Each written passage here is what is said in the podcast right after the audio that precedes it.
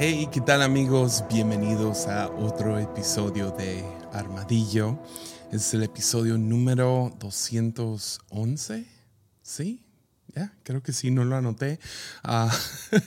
211. Ah, y este se llama Todo es mío, nada es mío.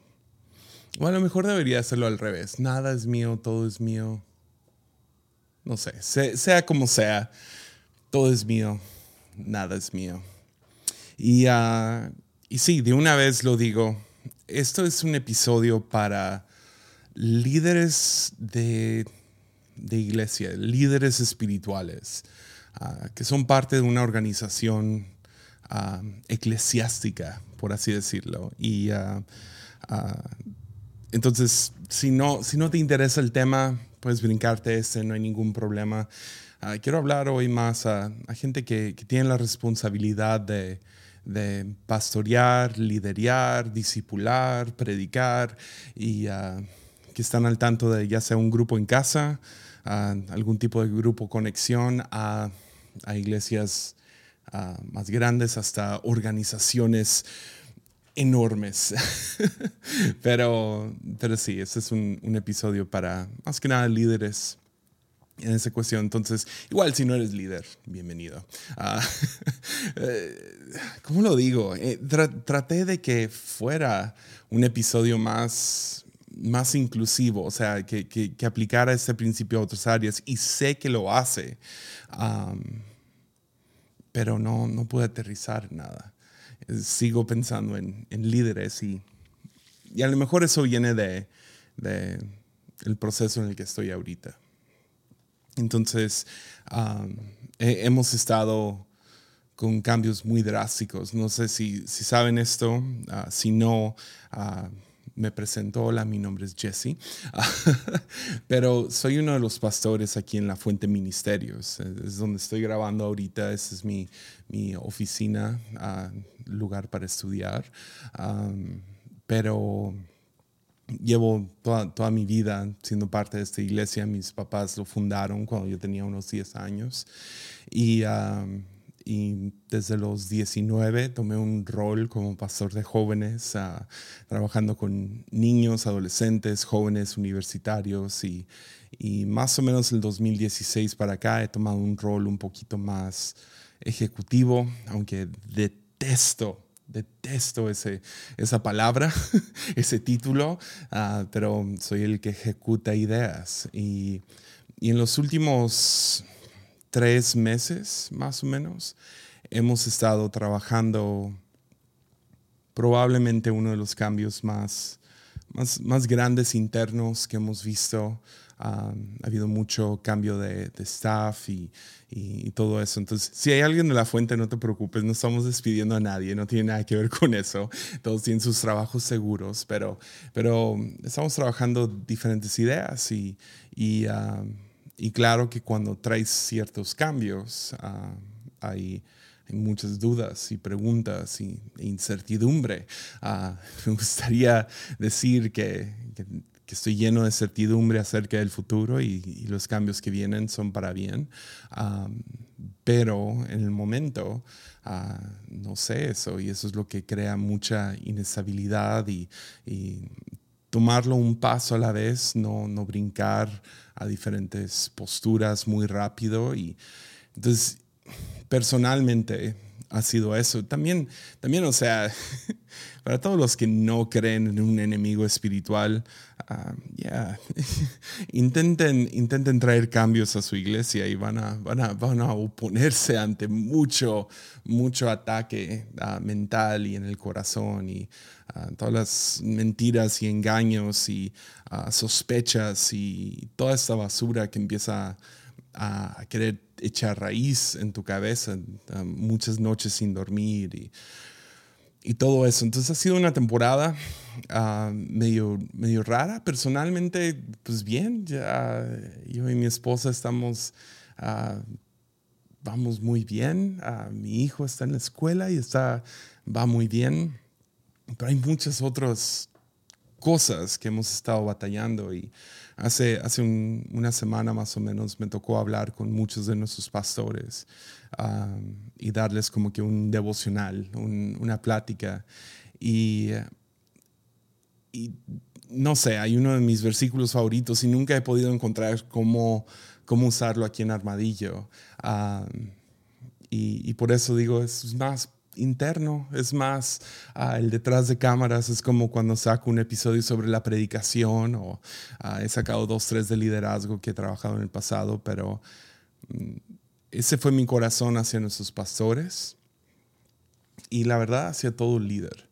Entonces, ¿por qué no le entramos al episodio? Como siempre, pueden apoyar este canal económicamente en patreon.com diagonal Jesiah Hansen. Pueden apoyar compartiendo estos videos, podcasts, uh, todo eso. Uh, nomás cuéntale a un amigo, no tenemos uh, presupuesto para marketing ni, ni para um, impulsar todo eso y no hay patrocinadores, lo cual no creo tener aún si gente llega a ofrecer. Tendría que ser un tendría que vender mi alma al diablo antes de eso. Pero ah, sería, muy raro como que estamos hablando de Jonás y, y este episodio es patrocinado por no, Oreo, no sé, sería muy raro, ¿no? Entonces, sí, ustedes son los que lo hacen funcionar, entonces sí, no sé, agradezco mucho el apoyo que dan. Pero ¿qué tal entramos? Siento que es, es mucha explicación para para entrar a un episodio que espero que no sea muy largo. Ustedes ya saben cuánto dura. No sé cuánto va a durar, pero, pero uh, tengo dos, tres notas aquí. Uh, sí, le entramos. ¿va? Segunda de Corintios 6, versículos 4 al 10. Y estoy leyendo hoy a diferencia de otros episodios, hoy estoy leyendo de la nueva versión internacional. Ahorita les explico por qué. Ah, pero nueva versión internacional, 2 Corintios 6, 4 al 10, dice, más bien, ese es Pablo. Ya, no sé, me encanta cuando hace esto. Lo hace mucho en Corintios 1 y 2. Más bien, en todo y con mucha paciencia nos acreditamos como servidores de Dios. En sufrimientos y puedes agregar aquí, somos servidores de Dios, ¿ok? En sufrimientos somos servidores de Dios. Privaciones, somos servidores de Dios. Y angustias, en azotes, cárceles, tumultos, que tuve que investigar qué significa tumultos, ya, ah, que son básicamente arborotos. en trabajos pesados, desvelos y hambre. Servimos con pureza conocimiento, constancia y bondad, en el Espíritu Santo y en amor sincero, con palabras de verdad y con el poder de Dios, con armas de justicia, tanto ofensivas como defensivas, por honra y por deshonra, por fama, por mala fama, veraces ah, como, como tenidos por engañadores, conocidos pero no tenidos por desconocidos, como moribundos, pero aún con vida, golpeados, pero no muertos, aparentemente tristes, pero siempre alegres, pobres en apariencia, pero enriquecidos o enriqueciendo a muchos. Y esa es mi parte favorita, como si no tuviéramos nada pero poseyéndolo todo. Ya, como si no tuviéramos nada. Nada es mío, pero poseyéndolo todo. Ahora, la razón que lo estoy leyendo hoy de Nueva Versión Internacional es que me gustó más esa última frase en Nueva Versión Internacional que, que en NTV, como usual, Nueva Traducción Viviente. En Nueva Traducción Viviente lo dice al revés, dice, poseyendo nada, tenemos todo. Y es como, espérame, pues ¿cuál es? ¿No? ¿Cuál, cuál es? Entonces tuve que ir y investigué rápido en el griego qué, qué, qué, palabra se usó originalmente y las dos palabras son um, ejo, que se escribe S-H-O con una línea encima de la O, um, ejo y la otra palabra es catejo. Uh, y en esencia no hay mucha diferencia entre los dos, es, realmente es poesía. está, está en esencia diciendo, todo es mío, nada es mío. Ah, tenemos nada, pero tenemos todo. Y, y creo que aunque no lo puedo explicar con, con lenguaje, entiendo esa diferencia. Entonces voy a intentar en los próximos minutos tratar de explicar la diferencia entre lo tengo todo y no tengo nada. Tuviéramos, como si tuviéramos nada, poseyéndolo todo. Porque eso es lo que siento en este momento. no tengo nada, pero lo tengo todo. Porque esa es la, es la cosa. Hay una gran diferencia entre propiedad y posesión. Poseer algo. Ah, es, es, muy posible ser dueño y no poseer. Y viceversa también es cierto. Puedes poseer y no ser dueño. Ah, ¿A qué me refiero con eso? Pues hay una distinción entre poseer y ser dueño, tener propiedad, ¿no? Ah, mi, hijo ahorita está, está mi hijo te lo diría a tu cara, pero no, no, le encantan los deportes, pero tiene que, ah, tiene que seguir con esos deportes porque pues es, educación física y ah, tiene que pasar su materia y lo que sea. Entonces tenemos, como es educado en casa, tenemos que encontrar maneras creativas para, para pasar ese crédito, ¿no? Y también, pues, que, sí, que trabaje esa parte de él, que trabaje el, el hacer ejercicio, ¿no? que crea un poco de músculo. Entonces lo metimos a fútbol un rato, no le gustó. Ah, lo metimos a básquetbol, no le gustó. Y ahorita lo tenemos en fútbol americano, ¿no? Tochito, ah, donde tienen las banderas y corren y, y agarran la bandera. Pues lleva esos últimos dos deportes, básquetbol y fútbol americano, practican en el mismo parque. Entonces hay una cancha de básquet donde, donde estaba practicando y ahora en la, como que en la cancha de fútbol juegan fútbol americano. Y el otro día estaba ahí con él y esa, este, este parque queda muy cerca a la casa de mis papás. Mis papás han vivido en esta casa por, uy, ya a lo mejor 18 años. Creo que nos mudamos ahí. Yo tenía unos 15, 16 años cuando nos mudamos a esta casa. Y cuando yo le entregué mi vida a Dios, cuando tuve ese encuentro inicial con Dios, estuve tan, no sé, enamorado de Dios que quise hacer todo lo posible por estar en, presencia de Jesús, ¿no? Entonces hice lo que, lo que hace todo nuevo cristiano, ¿no? tu devocional mañanero. Y ah, lo cual hasta la fecha todavía hago. Ah, no es igualito que en aquel entonces, pero pero traté de imitar a mi papá. Mi papá cada mañana se levanta. Yo pensé que era a las 7, pero hace dos episodios me corrigió, es a las 6 de la mañana. Entonces ya a las 6 de la mañana estuve despertando más o menos al mismo tiempo. Le pedía que pasara y tocara mi puerta y me levantaba. Pero él tenía el patio. Entonces yo me iba y caminaba al parque, que queda una cuadra. Y en este parque hay un gran árbol. Y ese árbol tiene unas raíces perfectas para mis nalgas, ¿ok? Es como una silla perfecta para mí, como que Dios lo diseñó sabiendo un día Jesse se va a sentar aquí y me va a visitar. Entonces, o sea, yo sé que suena bien loco, pero eso es donde estoy, ¿no? Y uh, entonces, por años, uh, dos, tres años, hasta que me casé, iba, si no era todos los días, era cinco, cuatro veces a la semana, caminaba al parque, llevaba mi Biblia, unos audífonos, iba y me sentaba en este parque, abría mi Biblia, lo oraba, ponía, ponía música. En aquel tiempo no tenía un smartphone, entonces no tenía las notificaciones de un, de un teléfono inteligente, entonces era mi, mi iPod, y iba y me sentaba y escuchaba música y leía mi Biblia. Ah, creo que al principio era un Discman. Ah, ¿Te acuerdas de eso? Ah, y iba y me sentaba, escuchaba música de la banda. Hubo mañanas donde me alocaba, yo era ese vato que empezaba a cantar ciertas canciones en voz alta con audífonos. Creo que me veía un poco loco.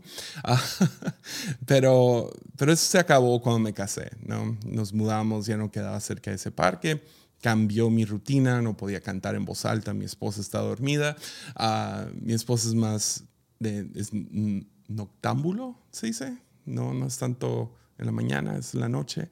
Y ella, se queda despierta hasta las 3, 4 de la mañana, si puede. Yo despierto temprano. Entonces, cambié poquito, lo hice más callado. Pero luego, después de mudarnos tres veces en un año, terminamos muy cerca de ese parque otra vez.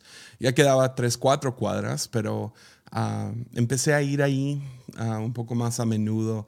Y esa, ese árbol, hasta la fecha, ir a ese árbol, a tener mi devocional ahí o tener un tiempo de oración ahí, es muy especial. Entonces a mi hijo el otro día apunté a ese árbol y le dije, ¿ves ese árbol? Ese árbol es mío. Y mi hijo, ¿neta? ¿Es en serio? Y yo, sí, ese es mi árbol. Y yo sé, yo sé, yo sé, estoy, estoy obviamente jugando un poco pero por otro lado, no estoy jugando. Ese es mi árbol. Ahora no seamos ridículos, se lo presto al parque, se lo presto a todos los demás, pero ese es mío. Ahora yo no soy dueño de ese, de ese árbol, no es mi propiedad. No podría arrancarlo y llevarlo a mi casa y plantarlo en mi patio. Sería, sería absurdo, lo mataría. Pero hay algo dentro de mí, tengo una conexión especial con ese árbol lo poseo, es mío. Aunque yo no soy el dueño.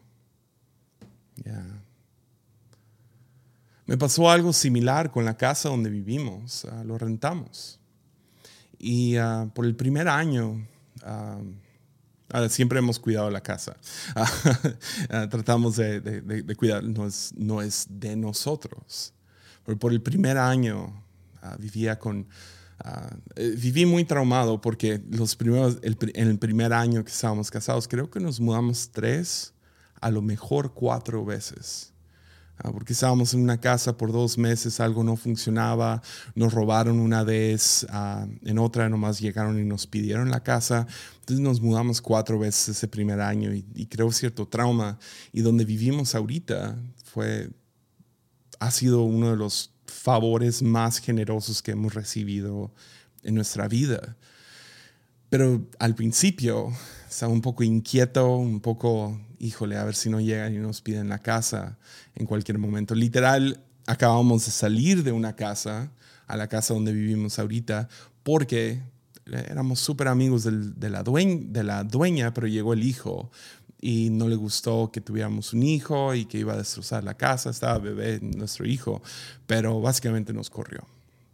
Entonces estaba un poco traumado, como no, no me quiero acostumbrar a esta casa porque no lo podrían pedir en cualquier mes.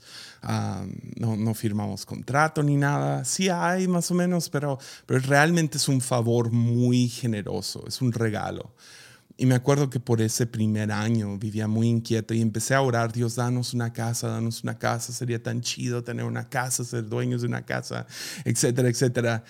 Y de la nada, nomás una mañana, medio, medio inquieto, y lo que sea, estoy mirando la casa y sentí muy fuerte que Dios me habló y me dijo, es tuyo, es tuyo. Ahora, en el momento no fue, no lo tomé raro y, ah, es mi propiedad y lo declaro y le voy a dar siete vueltas. No, no, no, no hacemos esas tonterías. Pero algo en mi corazón giró y dije, ok, sí, voy a aceptar la generosidad que se me ha sido dada y voy a vivir agradecido y no con esta tensión y esta preocupación y ansiedad. Y ahora, no sé, creo que llevamos seis, cinco años en ningún momento nos han pedido la casa o lo que sea. Bien, y es mal momento para grabar esto, bien, no lo piden mes o lo que sea, pero ha sido nuestra por cinco años. ¿Se entiende? Porque, porque es mío, pero no es mío. No es mío, pero es mío. El árbol no es mi propiedad, pero lo poseo. La casa no es mi propiedad. Mi nombre no está en un título pero lo poseo. Lo, mismo es cierto con mi matrimonio. Mi esposa es mi esposa, pero yo no soy su dueño. Y ahí es donde realmente puede, no sé, esta diferencia entre ser dueño y poseer es muy interesante cuando se trata de gente, ¿no? porque yo puedo ser dueño de un certificado de matrimonio y no poseer a mi esposa. Porque poseer es diferente. De la misma manera ella me posee a mí. Quería ponerle al, episodio posesión, ah, pero pensé a lo mejor van a pensar que se trata de otra cosa. Pero mi esposa es mía, pero no es mía. Lo mismo es cierto acerca de mi hijo. En su certificado de nacimiento tiene mi nombre como su padre, su guardián, pero no es mío. No es, mi propiedad y mi esposa no es mi propiedad. Pero los, los poseo son míos. Es mi hijo, es mi esposa. Pero el sistema en el que vivimos no valora posesión, valora propiedad. ¿Cuánto tienes en la mano? Porque es fácil de medir, es fácil de comparar. Se, puede poner en, en, una tableta de Excel ah, cuántos seguidores tienes, cuánto dinero tienes en el banco, cuánto vale tu propiedad, cuánto vale tu carro. Y fácilmente somos adoctrinados a pensar de esta manera. Que mi vida puede ser medida y comparada con alguien más de acuerdo a lo que tengo físicamente, de lo que soy dueño. Adquisición, propiedad, adueñarme, ponerle mi nombre. Eso es mío. Ahora, yo no estoy diciendo que no debemos de adueñarnos de nada. Qué chido si, si eres dueño de, tu carro, de tu casa, de, tienes otra propiedad ah, en la playa o lo que sea. No tengo nada en contra de, no, de, adueñarte de algo, de ser, ser propietario, tener un papel que dice esto es mío. Ah, chidísimo, si, si Dios te ha dado esa oportunidad, aprovechala. Ah, algún día espero poder comprar una casa, espero poder poder adquirir algunas cosas. Pero mi medida como ser humano no debe de estar ligado a cuánto tengo en la mano, a lo que he adquirido. No caigamos en, el juego de adquisición, que es mío. Porque este, este sistema de valores es tan absurdamente superficial y es, es muy a corto plazo. Y nos da una falsa percepción de control. Pero como les dije, es fácil. nos gusta porque es fácil de medir. Es, es, muy claro, es muy evidente. Y luego también es muy fácil de comparar. Porque también le entramos al juego, ¿no? A ver quién gana, quién es el ganador, ¿no? Entonces constantemente estamos comparándonos con otros. Y ellos son losers, y ellos no tienen, y ellos son los ganadores, y ellos son los mejores, y ellos tienen todo. Ah, yo quiero ser más como ellos, y los voy a escuchar a ellos porque ellos han adquirido mucho. Y completamente perdemos el hilo con lo que realmente importa en la vida. Como si no tuviéramos nada, pero poseyéndolo todo. Y este juego no podría ser más prevalente.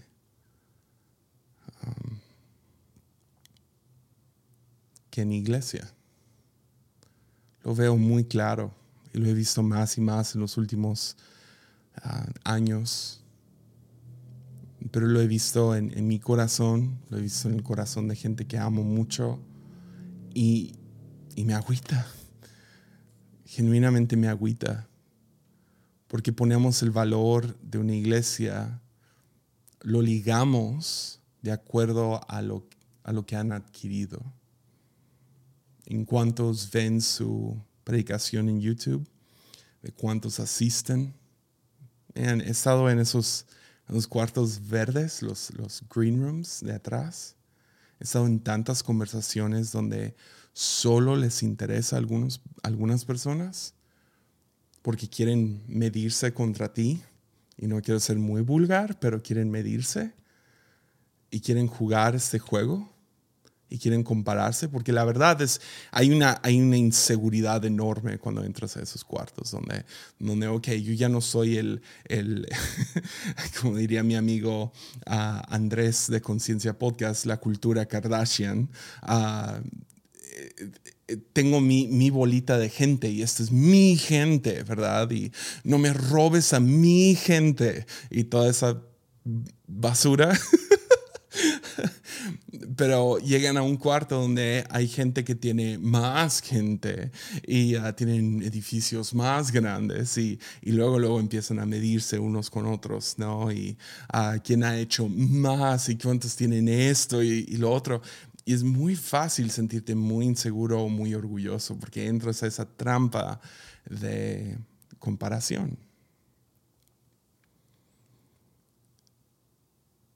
También es lo que crea las iglesias más tóxicas. Son estos líderes que no poseen a su staff, que no poseen a sus voluntarios, que no poseen a la congregación poseer es algo aquí, ¿no? Es, en el corazón, es, es, realmente es amarlos. Entonces, como no los poseen, tienen que adueñarse. Es mío. Oh, espero que me estoy explicando.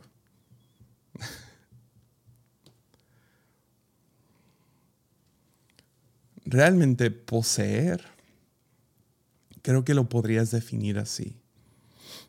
Poseer o poseerlo todo es cuando crece, crece tu espíritu a tal grado que respira.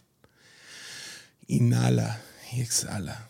No, espíritu siempre está conectado con, con, aliento de alguna manera. Aún el mismo nombre de Yahvé o el yo soy que, Dios le da a, a Moisés pues ¿quién digo que me envió? Dice, yo soy. Y, realmente es el, es el, sonido de inhalar y exhalar.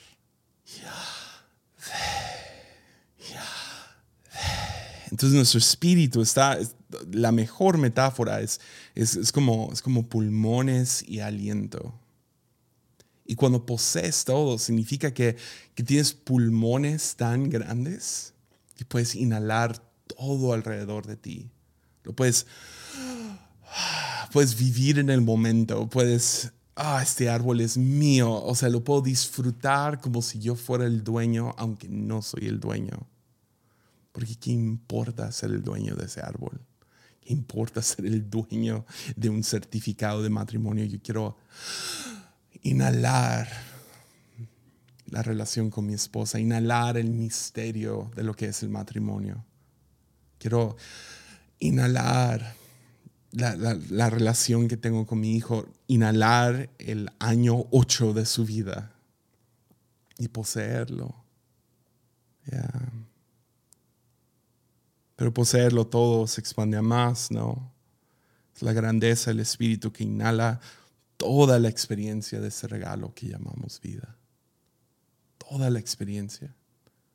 Por eso me encanta que se va por todos estos eh, cosas buenas y cosas malas, días buenos, días malos. Parecemos que estamos tristes, pero estamos siempre alegres, pobres en apariencia, pero enriquecido, enriqueciendo a muchos. Pasamos azotes y cárcel y hambre y desvelos. la, que me, la que me habló mucho es, es esta donde nos tienen como impostores, pero no lo somos. Somos genuinos.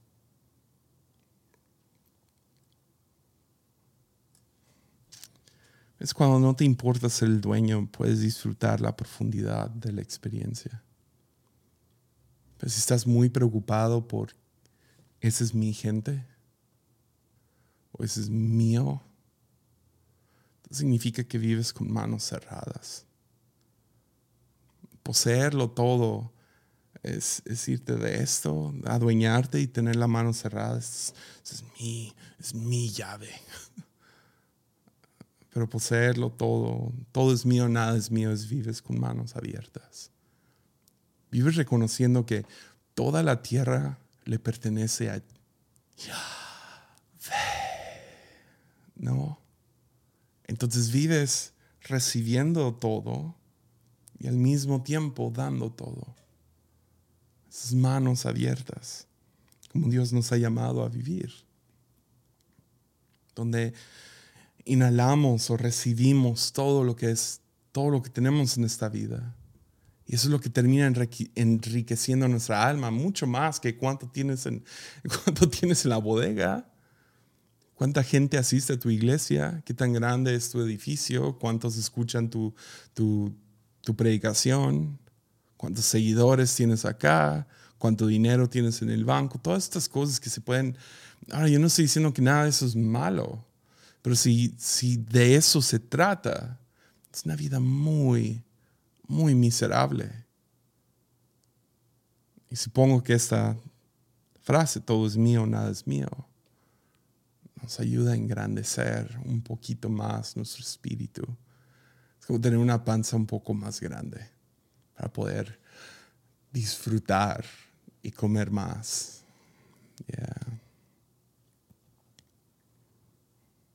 Que me lleva a esta historia muy peculiar y un poco, un poco en, en la temática de The Last of Us en HBO. Ah, muy, muy horrible la historia, ah, pero se encuentra en, en Primera de Reyes 3 y nada más se los voy a contar, lo pueden leer en su tiempo. Es esta historia de dos mujeres que aparentemente son roomies, ah, viven, viven en la misma casa y los dos, las dos quedan embarazadas aparentemente al mismo tiempo, tienen hijos al mismo tiempo y los dos tienen sus bebés, ¿no? Y en la noche, a una de esas mujeres ah, se descuida y el bebé muere. Lo termina aplastando. Y el, bebé muere. ¿no? Lo cual es tan absurdamente trágico y, feo y no juzgo. No puedes juzgar nada de lo que hace después de eso, pero esa mujer toma este bebé muerto y lo lleva al otro cuarto o lo lleva a la otra cama donde está la otra mujer con su bebé e intercambia los, los bebés y se lleva el bebé vivo como si fuera de ella y le deja a la otra mujer bebé muerto. Y es tan torcido y distorsionado este momento, pero, pero sí hay algo asquerosamente, en este caso asquerosamente humano, ¿no? Ah, intercambia los bebés, se escapa y se duerme. Total, en la mañana, bueno, se despierta, se da cuenta, llora, llora profundamente esa madre porque su bebé, quien estaba vivo ahora, está muerto. Pero en la mañana, ya que sale el sol, se da cuenta que este no es mi bebé. Y ve el otro y dice, ese es mi bebé. Entonces la cosa se escala, se escala y llegan ante el rey Salomón. Es uno de los momentos que lo define como un rey sabio. Llega ante el rey Salomón y le explican lo que acaba de suceder. Y um, las dos insisten que este bebé que está vivo es ella, ¿no? La mujer y llamemos la otra la madre. Y las dos están peleando. Y Salomón, en su sabiduría, dice, pues córtenlo a la mitad y denle mitad a ella y mitad a ella. Y la mujer Ah, grita sí.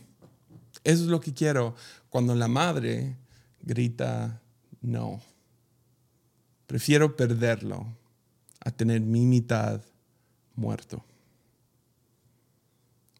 Y esa, esa historia, ah, hace años, no sé, leí esta historia y, me acuerdo que tuve una convicción que nació en mi corazón y trato de siempre estar checando mi corazón especialmente en, en, cuestión de iglesia y en cuestión de ministerio. yo nunca quiero aferrarme a lo mío a tal grado que lo termino matando. Porque prefiero perderlo y que permanezca vivo. A yo aferrarme a lo mío, a mi idea, a mi gente que suena tan asqueroso, ¿no? Esos voluntarios no son tuyos. A tú, no sé.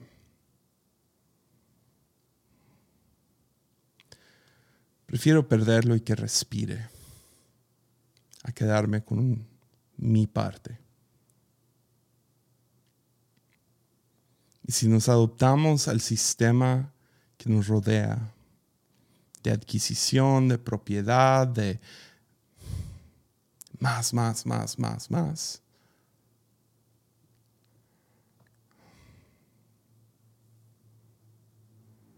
miramos el mundo con esos ojos de escasez.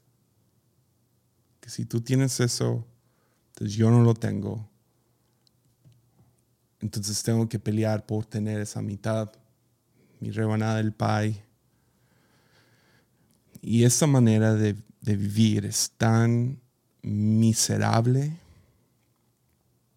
tanto para ti como la miseria que le terminas causando a otros.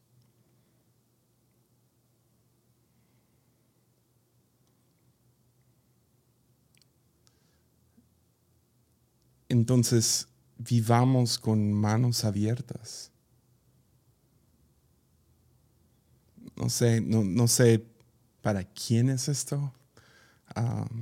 yo solo sé que para mí en el ministerio, esa convicción de prefiero perderlo, prefiero no tenerlo, a tener mi porción muerto, que no respire, que no tenga vida dentro de eso prefiero no tenerlo. Prefiero que esté en manos de alguien más.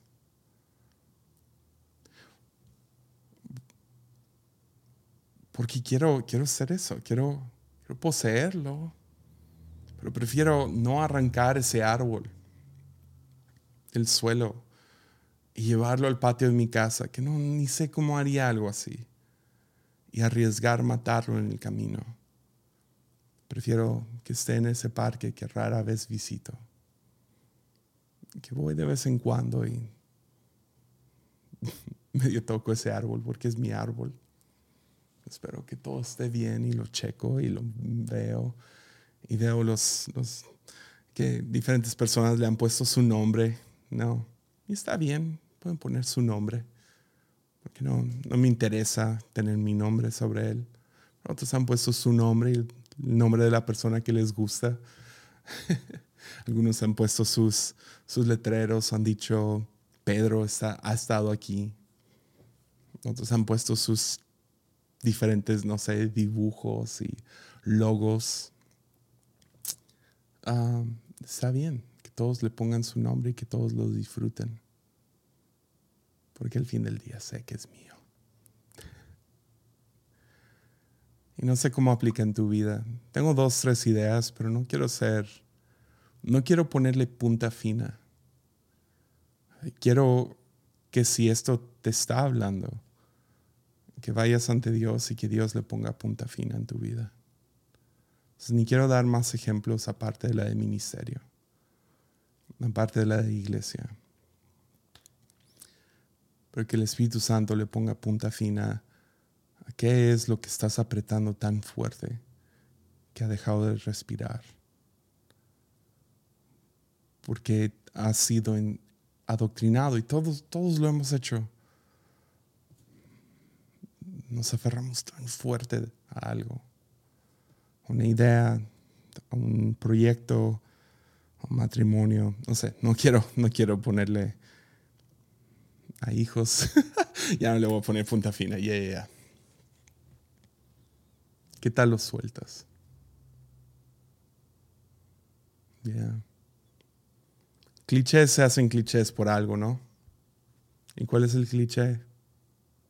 Si lo amas, déjalo ir. Y si realmente era tuyo, va a volver. Ya.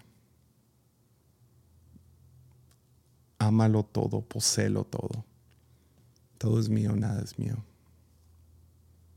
Quiero vivir así, especialmente este año. No sé si esa es mi palabra de este año, pero creo que lo es. Todo es mío, nada es mío. Quiero reconfirmar esa convicción en mi vida. Ya. Ok, pues creo que es un episodio. oh, bien. Pues aquí nos vemos próximo jueves. Oren por mí. Ah, yo sé que, he dicho eso mucho, ah, pero sí hemos pasado mucho en lo que ya va de tres cuartos de un año. Aparte de la pandemia y todo lo que trajo eso, ah, hemos estado pasando por unos nueve meses difíciles. Entonces, oren, oren por ánimo, que Dios me siga hablando. Ya, ya, ya parece que que la noche oscura del alma no fue tanto noche oscura, sino otra siesta, porque sí he tenido buenos momentos con Dios y en las últimas semanas. Entonces, ya, vamos a venir con todo, ¿va? Pues, mucho, mucho ánimo y ya, ánimo.